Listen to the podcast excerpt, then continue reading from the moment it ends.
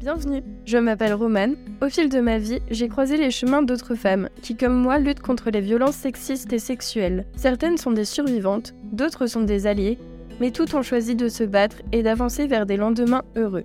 Ces femmes sont merveilleuses, courageuses, bienveillantes. Leur combat mérite d'être mis en valeur. J'ai choisi au fil de ces épisodes de vous les présenter, alors écoutez.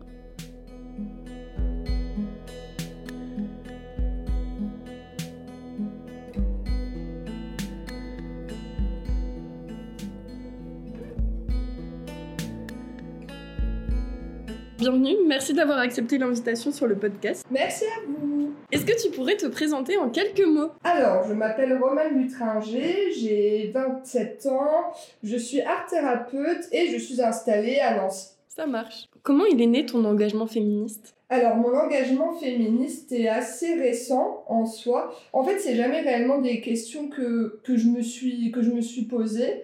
Euh, mais je dirais que ça a commencé il y a quelques années. En fait, un ancien beau-père euh, m'avait offert euh, lors de mon anniversaire l'ouvrage de Mona Cholet, Sorcière, la puissance invaincue des femmes.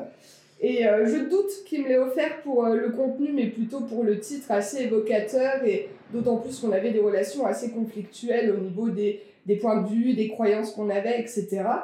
Et en fait, bah, c'est la première fois que j'avais un support féministe entre les mains, on va dire. Je me souviens l'avoir lu, je me souviens avoir été très perturbée, très... Euh, ouais, beaucoup de remises en question, mais finalement des remises en question qui sont arrêtées à la lecture de ce livre, et dans le sens où ça m'a pas... Euh, c'est pas pour autant qu'il y a vraiment des questions qui, qui ont émergé, etc. Mais au niveau, euh, si je dois parler de l'engagement en termes de, de cris, de combats et de valeurs que, que je porte, je dirais que c'est assez récent. Ça date même euh, très précisément d'il y a un an et demi, quand en fait bah, j'ai rencontré mon amoureux actuel. J'ai la chance d'être avec quelqu'un qui se pose énormément de questions euh, sur bah, toute cette problématique comme femme et qui essaie de déconstruire en fait chaque parcelle de, de ce qu'on vit pour essayer d'en comprendre la source. Et en fait, bah, c'est grâce à lui que j'ai compris bah, que finalement, tout n'était pas de ma faute et que tout ce quotidien que, que j'avais vécu, que toutes ces scènes que je pensais amoureuses, que, que toutes ces petites choses qui, qui faisaient partie de ma vie, finalement, c'était pas normal et c'était peut-être pas de ma faute et, et surtout qu'il fallait en faire quelque chose et qu'il fallait en parler, quoi. Mais oui, en fait, mon engagement féministe est né quand un homme m'a fait comprendre que finalement, bah, la vie des femmes était régie par des codes bah, qui n'étaient pas les nôtres et qu'il fallait vraiment en sorte de faire autrement et essayer de sortir de tout, de tout ça, quoi.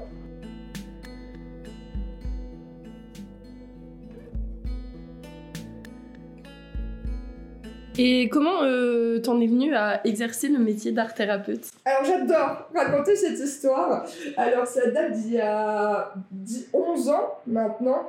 Donc euh, j'étais au, au lycée et j'ai eu la chance d'être dans un lycée euh, qui bénéficiait d'une option art plastique lourde. C'est-à-dire en fait pendant l'année du bac j'avais 6 heures d'art plat par semaine, 3 épreuves, enfin et nous devions euh, réaliser un sujet en binôme où il fallait allier euh, deux techniques artistiques et s'inspirer euh, d'une œuvre qui était présente au musée d'Épinal. J'étais au lycée à Épinal à ce moment.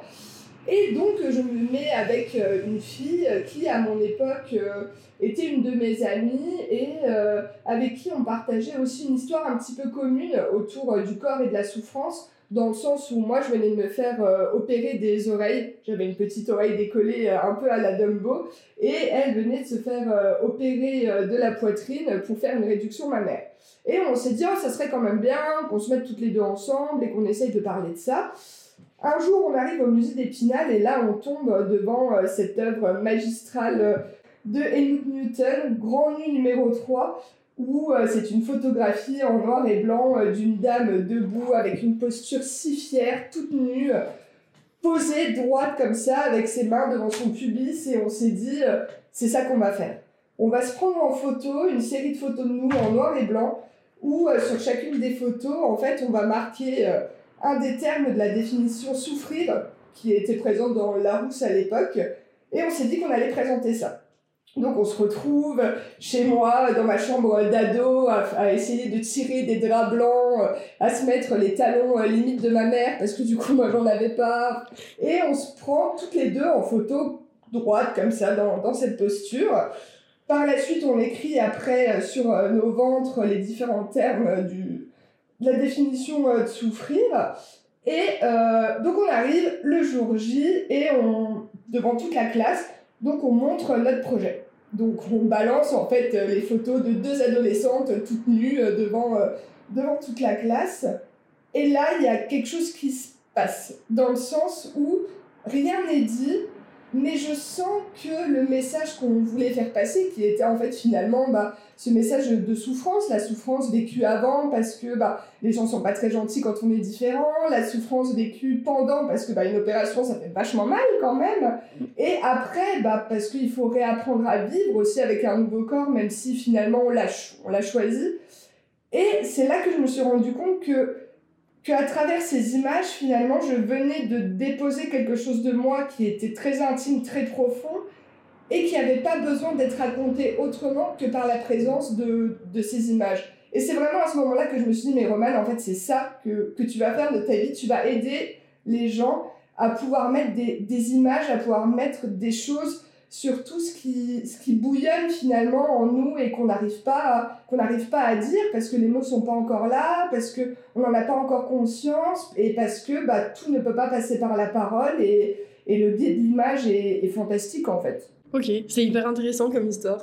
Ouais, c'est vrai que j'aime beaucoup raconter cette histoire parce que au-delà de ce côté euh, de ce côté un petit peu authentique de, de cette histoire qui, qui, parle de moi, en fait, c'est vraiment, euh, vraiment vécu, j'ai vraiment été confrontée à cette sensation de ne pas réussir à dire quelque chose et de, par le biais de, de l'image et de la création, réussir en fait à ressortir quelque chose qui était encore bah, trop gros pour moi, trop lourd et qui pourtant avait besoin, avait besoin d'être dehors, quoi.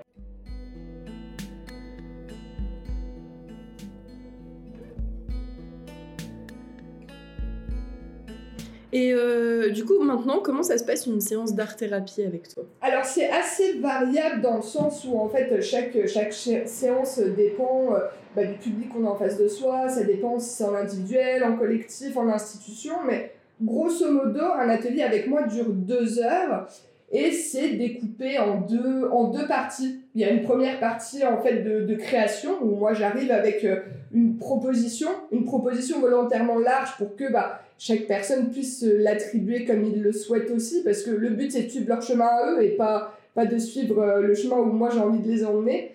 Euh, donc une proposition assez large et pendant, allez, on va dire une heure, une heure et quart, la personne crée autour de cette proposition, donc avec l'ensemble des médias qui sont à disposition, donc euh, peinture, encre, aquarelle, enfin ça peut être super variable. Et à la fin de, de, la création, on va dire que les 45 minutes restantes sont en fait un temps de, que j'appelle la verbalisation, qui est un temps non obligatoire, fort important, mais non obligatoire, où chacun en fait bah, me raconte ce qui est déposé sur son œuvre et, et tente de mettre des mots finalement sur l'ensemble des images qui, qui sont sortis. Mais ouais, il n'y a pas de, de, protocole euh, type. En fait, chaque atelier finalement s'adapte à la personne qu'on a en face de soi, aux demandes qu'elle a, etc. Mais voilà, dans l'idée, on va dire que c'est des ateliers de deux heures avec une phase de création, une phase de verbalisation et surtout dans un cadre ultra créatif, bienveillant et non jugeant, quoi. Ouais, ça c'est hyper important. Euh que les gens se sentent à l'aise et qu'ils puissent déposer ce qu'ils veulent en fait. Bah, c'est vraiment ça parce qu'en plus c'est déjà pas un sujet facile, c'est pas une démarche évidente et c'est pas une démarche évidente donc ouais c'est important de d'offrir en fait un espace où les gens peuvent vraiment être peuvent vraiment être eux-mêmes et sans, sans aucune barrière, sans aucune contrainte quoi. Ouais. Et est-ce que du coup tu penses que ça peut aider des victimes de violences sexuelles? Alors déjà, euh, je pense que le simple fait d'ouvrir un espace où la parole est possible, où la parole est entendue et entendue telle qu'elle comme elle doit l'être, je pense que déjà ça c'est beaucoup parce que euh, on sait que finalement eh ben on a très peu d'espace aujourd'hui pour euh, parler de tout ça, on sait que la parole est très peu entendue également comme elle devrait l'être.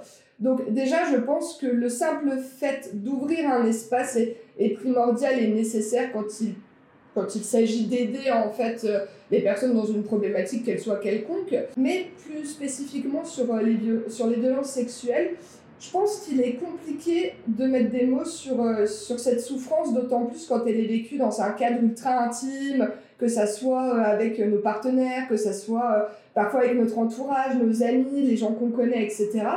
Et bah, parfois, on n'a pas les mots finalement sur tout ce quotidien qui est complètement, ouais, complètement déroutant.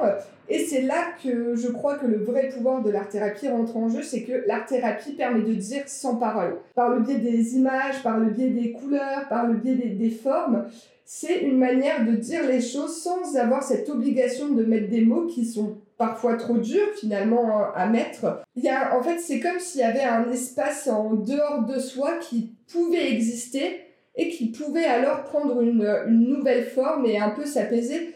D'autant plus que je crois que la vraie problématique en fait des violences euh, sexuelles euh, aujourd'hui, notamment faites aux femmes, c'est que euh, pour ce genre de situation, on ne peut pas agir directement sur le mal. Oui. Dans le sens où c'est pas notre faute et en fait tout ce, tout ce qu'on subit et tout ce qu'on tout ce qu'on porte, et eh ben c'est pas notre poids en fait finalement. Et vu qu'on peut pas agir directement sur, le mal, grâce à l'art thérapie, je crois que on peut finalement grâce à cette à la création artistique, grâce à la nouvelle création des choses, on peut essayer d'en mettre un nouveau sens et on peut essayer d'apaiser un petit peu tout ça et on peut du moins agir, je crois, euh, sur l'image que nous on se fait de notre histoire et ce qu'on décide d'en faire aujourd'hui quoi. Et euh, j'ai lu un ouvrage de Thomas Delcourt qui parle de recours inconscient à l'art comme euh, la seule manière de survivre après un traumatisme. T'en penses quoi? Eh ben ça me parle, ça me parle parce que je suis un petit peu aussi dans. Alors je connais pas les travaux de, de ce monsieur, mais j'ai regardé. Mais, mais ça me parle parce que euh, je pars du principe que, en tout cas, moi, quand, quand je crée, je crois qu'en atelier, ça se passe pareil avec les gens que je reçois.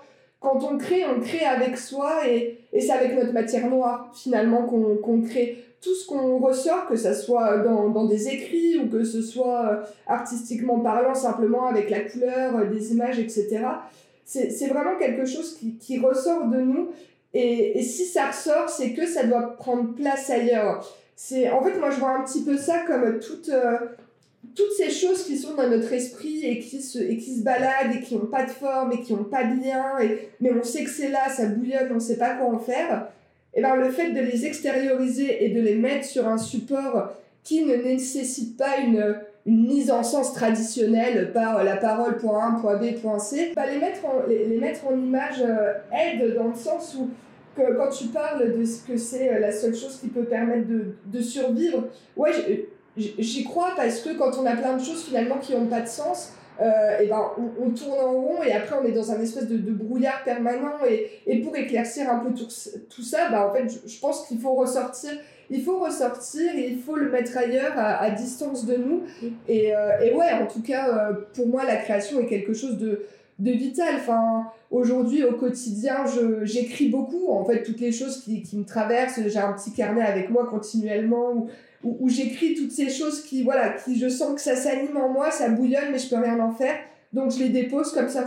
je peux passer à autre chose. Ça veut pas dire que ça n'existe pas. Justement, ça existe encore plus parce que c'est encore plus inscrit, mais je peux passer à autre chose. Ouais, ça permet de sortir de soi tout ce qu'on n'arrive pas à dire et c'est important de sublimer euh, tout toutes les idées qui nous trottent dans la tête et de pouvoir extérioriser et vraiment se vider de tout ça pour être mieux et plus apaisé après et moins lourd du coup. C'est ça, sans aller forcément dans les termes de, de sublimation, qui, as raison, mais qui, qui, peuvent paraître parfois être un peu, un peu compliqués.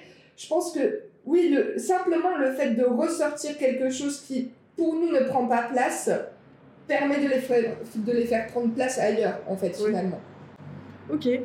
Et du coup, euh, en quoi l'art, ça permet de faire image et de mettre des mots sur des mots Alors, comme je l'ai expliqué un petit peu avant, en fait, finalement, euh, le dispositif de l'art-thérapie permet de, de, dire des choses sans réellement les dire avec la parole.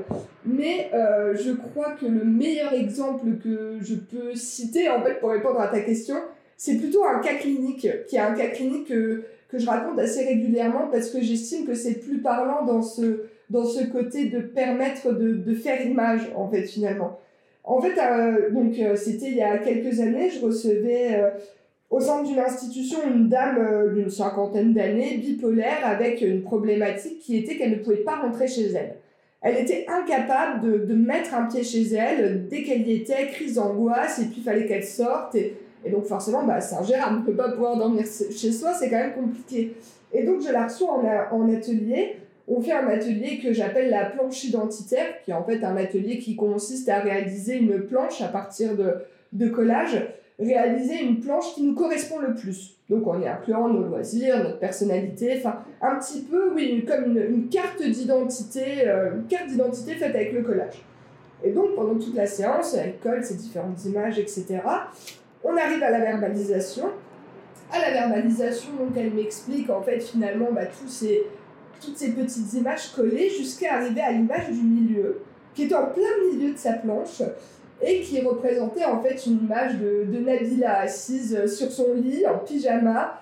Euh, bon, elle était très belle, hein, évidemment, mais elle était en train de manger un énorme pot euh, de, euh, de poulet KFC avec plein de coca à côté d'elle, devant son ordi, en train, j'imagine, de regarder une série.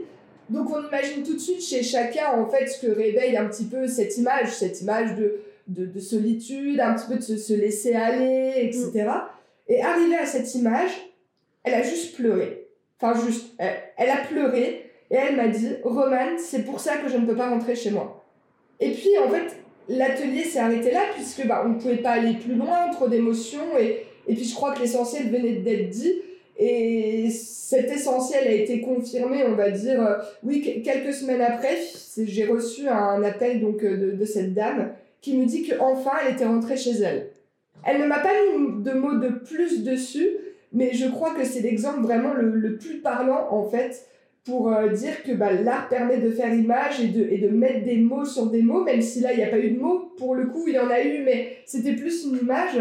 Mais voilà, comme je, comme je disais avant, en fait, je pense que que l'art-thérapie permet d'abord de mettre une image sur ce qui nous traverse, nous anime, et puis une fois que c'est là, une fois qu'on le voit, euh, une fois que c'est sur notre support, que c'est en face de nous, euh, et eh ben, je crois que c'est seulement à partir de là qu'on peut se re-raconter une histoire et finalement, bah, prendre réellement place dans, dans cette histoire et s'inscrire réellement dans, dans, notre réalité, quoi. Ouais, en fait, mettre des mots, c'est pas obligatoire sur les mots, mais en tout cas, de ressortir quelque chose, de les voir en face de soi, que ce soit par des mots écrits ou alors par une image, c'est suffisant et c'est ce dont les gens ont besoin pour euh, conscientiser leur mal-être. Et... C'est ça, bah en fait, c'est un peu ce que je te disais au début quand il y a la phase de création et de verbalisation la phase de verbalisation n'est pas obligatoire parce que bah, c'est un peu aussi le, principe de l'art-thérapie, c'est que quand on n'a pas les mots, il faut qu'on ait autre chose. Oui. Même si euh, la verbalisation est primordiale dans le sens où nous, en tant que, que professionnels de, de l'art-thérapie, ça nous empêche de faire des,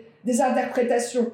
En fait, parce que euh, on aurait tendance, quand on voit certaines images, certaines productions faites en atelier, on aurait tendance à se dire ah, putain, ça vraiment, ça c'est très schizophrénique, ou ça c'est très. Ça, on est très dans la souffrance, mais en fait on n'en sait rien. C'est la personne qui le sait. Et nous, notre rôle, je crois, c'est vraiment d'emmener la personne à essayer de mettre, si ce n'est pas des mots, au moins un sens pour elle sur les images qu'elle a faites, parce que si c'est nous qui mettons du sens dessus, bah ça n'a aucun intérêt en fait. Ouais, c'est ça, c'est à la personne de faire le travail toute seule, mais par l'art et par l'accompagnement, elle est capable de faire le chemin là. C'est ça, et bah c'est ce que je dis assez souvent aussi finalement aux gens qui viennent me voir, qui à la fin des séances ont plutôt tendance à me dire Oh Roman, mais merci pour tout ce que tu fais, ton travail est incroyable, etc., grâce à tes séances.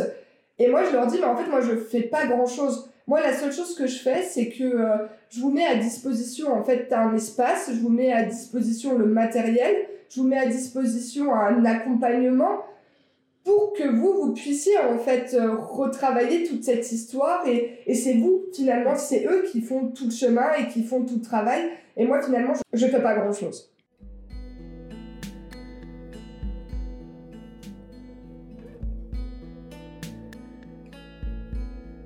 Ouais. Et est-ce que tu penses que c'est nécessaire de parler et de représenter, euh, de les violences sexuelles et sexistes aujourd'hui? Alors, nécessaire, oui, c'est vraiment le mot, parce que je pense qu'en fait, on ne peut plus accepter notre quotidien, on ne peut plus fermer les yeux sur l'ensemble des préjudices associés simplement à notre genre, simplement parce qu'en fait, on, on, est une fille, quoi. Et, euh, et même si je trouve que la parole s'élève quand même un petit peu, dans le sens où j'en entends beaucoup plus parler maintenant qu'avant, mais en même temps, avant, j'avais un peu les oreilles fermées là-dessus, donc mm. finalement, ça, je sais pas trop. En réalité, en fait, pour moi, le féministe, ça devrait même pas exister parce que pour moi, ça va de soi. Ça va de soi que les femmes puissent avoir les mêmes droits, ça, ça va de soi qu'on puisse avoir le, le, même salaire, le même sentiment de sécurité, les mêmes libertés d'habillement, la même écoute. Enfin, pour moi, tout ça, c'est vraiment des choses qui, qui aujourd'hui vont de soi.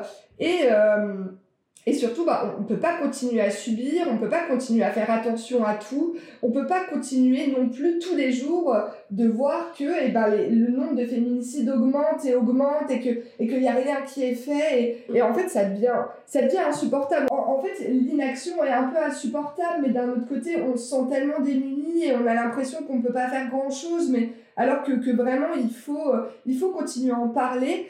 Et, euh, et, je pense que c'est ça, en fait, le, le plus important, c'est qu'il faut qu'on en parle. Parce qu'il n'y a que en parlant, il n'y a que en ouvrant les débats, il n'y a que en confrontant nos idées qu'on pourra vraiment, en fait, continuer à avancer et surtout à essayer d'ouvrir un, un réel espace de, de, réflexion, en fait, sur, sur toutes ces questions.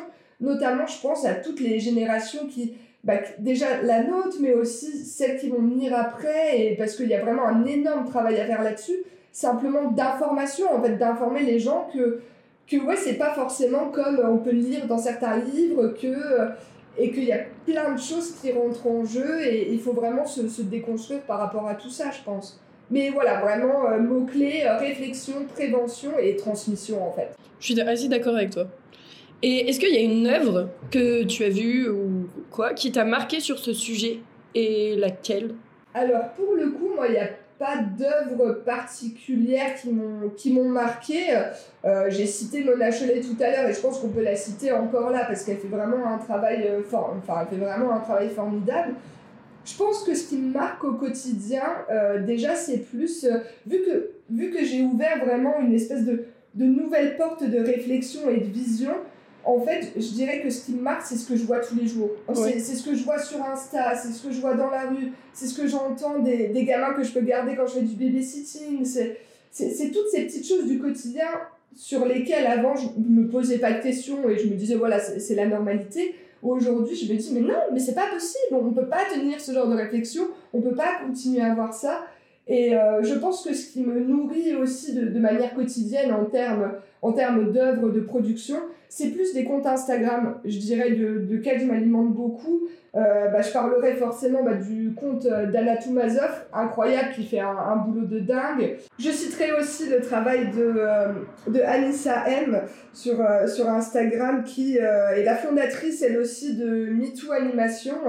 Et, et c'est là aussi bah, qu'on se rend compte à quel point, en fait, les, les violences sont partout, tout le temps, peu importe notre classe, notre genre. Et, et ouais, je pense que vraiment, ce qui marque en fait au quotidien, bah, c'est euh, tout ce quotidien partagé des, des autres femmes, en fait, mm. finalement. Ouais, de voir qu'on n'est pas seul face à la violence.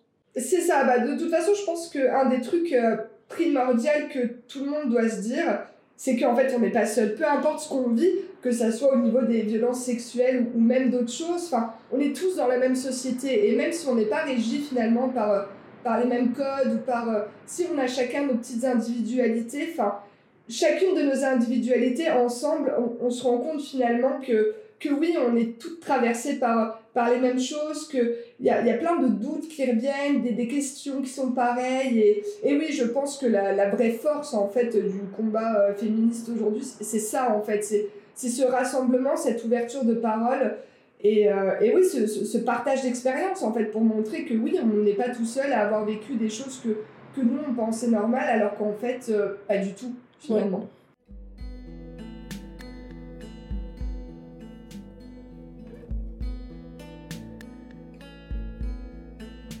Et qu'est-ce que tu dirais à d'autres femmes pour qu'elles s'engagent aussi euh, dans le féministe ou alors qu'elles qu'elles euh, défendent ces valeurs? Alors déjà, je dirais à, première vue que, que ça demande de l'énergie et que vraiment c'est c'est pas facile en fait, c'est pas facile de de remettre en question euh, tout ce que nous on a appris, tout ce qu'on jugeait normal, tout toutes les choses sur lesquelles on a fermé les yeux. En fait, c'est pas évident, moi je trouve, d'être confronté euh, quotidiennement et ben, la violence que les gens peuvent, euh, peuvent subir et pourtant c'est vraiment nécessaire. Je pense que c'est le combat même le plus important et le plus urgent aujourd'hui. Et euh, surtout qu'on est toutes légitimes à porter ce, ce combat et qu'on a chacun notre mot à dire. Mais euh, donc ça demande de l'énergie. Et aussi, je dirais qu'il ne faut pas hésiter à, à, prendre du recul quand on est trop dedans. Enfin, je, je me souviens, moi, avoir lu plein de choses horribles et, et, et, avoir une haine qui durait toute la journée, en fait, d'être vraiment en colère et, et de me sentir totalement impuissante. Et je sais que ça a pu me faire du mal quand même. Donc c'est vrai que j'ai tendance à dire s'engager c'est très bien, mais il faut avoir les épaules quand même pour. Et c'est pour ça que je salue vraiment tout, tout le travail de ces femmes qui, qui en font leur, leur métier aujourd'hui finalement de, de, défendre nos droits et, et de crier haut et fort que, que tout ce qu'on vit, euh, et ben c'est pas, c'est pas nous qui l'avons, qui l'avons choisi finalement.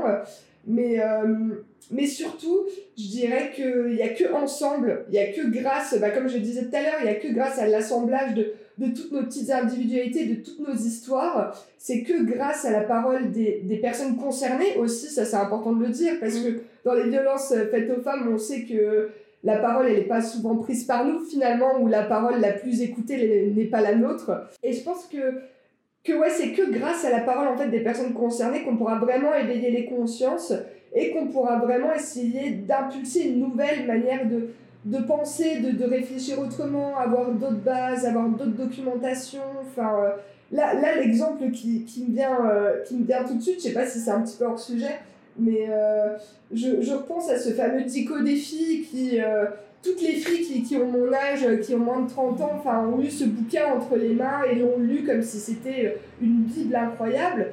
Et aujourd'hui, quand j'en reparle avec une des gamines que, que je garde qui est en sixième, euh, je me dis, euh, bah, en fait, moi, j'ai pas envie qu'elle lise ça, j'ai pas envie qu'elle lise que les poils, il faut qu'elle les enlève parce que c'est pas joli sur une fille, j'ai pas envie qu'elle pense qu'il faut pas qu'elle se maquille parce qu'elle risque d'être vulgaire, j'ai pas envie euh, qu'elle. Ouais, j'ai pas envie en fait qu'elle euh, qu'elle grandisse avec tous ces schémas euh, soi-disant normaux pour plaire à la jante masculine alors qu'en fait, bah c'est pas ça quoi. Je pense que c'est pas ça le plus important.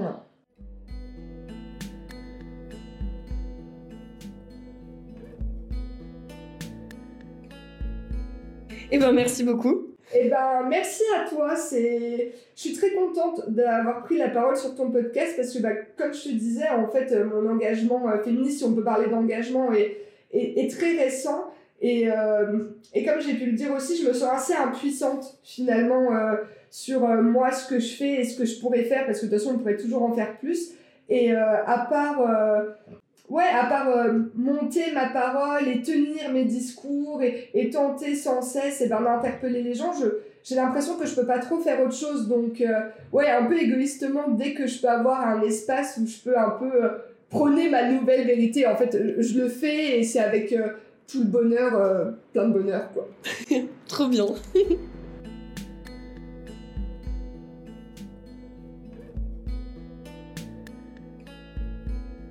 Merci à vous d'avoir écouté cet épisode.